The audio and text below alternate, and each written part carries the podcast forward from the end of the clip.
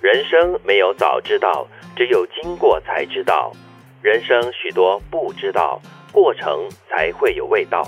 我特别喜欢第二句，因为人生有未知，是，所以过程才会有味道。而且当面对许多的未知的时候，你就会有恐惧，嗯，就会踌躇，是然后却步。但是呢，同时你要说服自己，鼓起那勇气，硬着头皮往前走。那在这个过程中会有惊喜，当然也会有惊吓了。是啦。不所过以就是因为这样子，你才会，这才是人生嘛。对啊，有起很多有未落。知，你才会有嗯惊喜，就是你预想不到的东西发生。这句话让我想到的就是有没有算命的这个， 对，你们有算命吗？我我是不怎么相信算命，也不怎么喜欢去算命的一个人。嗯，啊、我以前有一个朋友很喜欢算命，嗯，我就说你为什么要早知道说你接下来会呃怎么样的运气啦，或者是你会遇到什么样的灾难呢？那你就可以避而远之吗？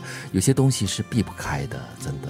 知道 OK 啊？嗯我是觉得我觉得你不要纠结，哦，就你讲算命这件事情对啊，对啊，对啊。但是说回人生没有早知道，只有经过才知道。我觉得这是我们人很自然会有的一个反应，嗯就是你你常会问自己说：“哎呀，为什么没有预先就是设想到可能会这个样子？没有想到说哦，如果我做这件事情的话，它其中一个可能的后果是这个。”是啊，特别是在买东西的时候啊，嗯哎呀，早知道我就再等一阵子了， 等价钱再跌啊。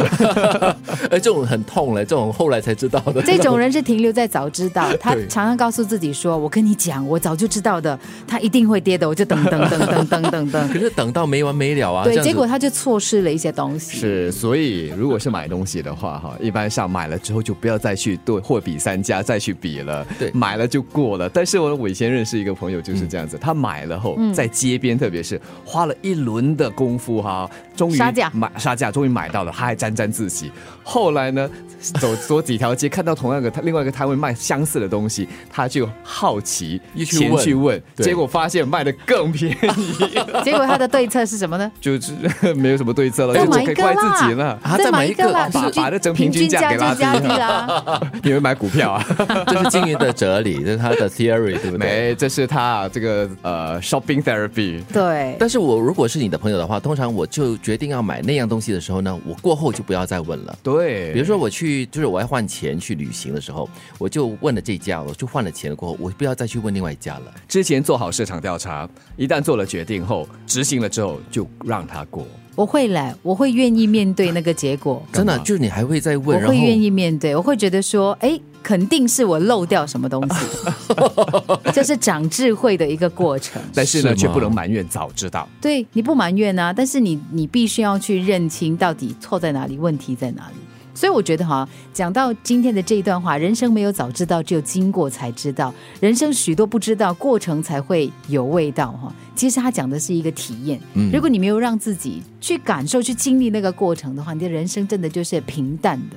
我觉得就是因为不知道，所以你在过程的时候呢，才会有啊很多的不同的领悟、感受。这那些感受呢，是最真切、最真实的。当然，在经历的过程中，很重要的就是要保持这一颗平常心。嗯，因为难免的哈会起落嘛。但是在起落的过程中，它是一种学习，但是却不要因为这样子而影响到你，牵绊着你日后前进这样的一个勇气和决定。只要带着一颗平常心的话，就是尝试以第三者的身份来看这个过程，来看你自己经历这个过程的话，那才是一个体验人生、品尝人生滋味的一种方式吧。对，其实如果说回第一句的话哈，如果我们已经早知道太多事情的话，我觉得反而会活得有点战战兢兢，什么东西都不敢做，因为你知道说，接下来如果做这件事情过后，我知道接下来就会发生这样的一个后果的话，那我就不会去尝试了。所以知道太多早知道的话呢，你的人生就不会有刺激，也不会惊险了。又或者你要提醒自己，你真的只知道一种可能，但是啊人生有无限的可能。是的。人生没有早知道，只有经过才知道。人生许多不知道，过程才会有味道。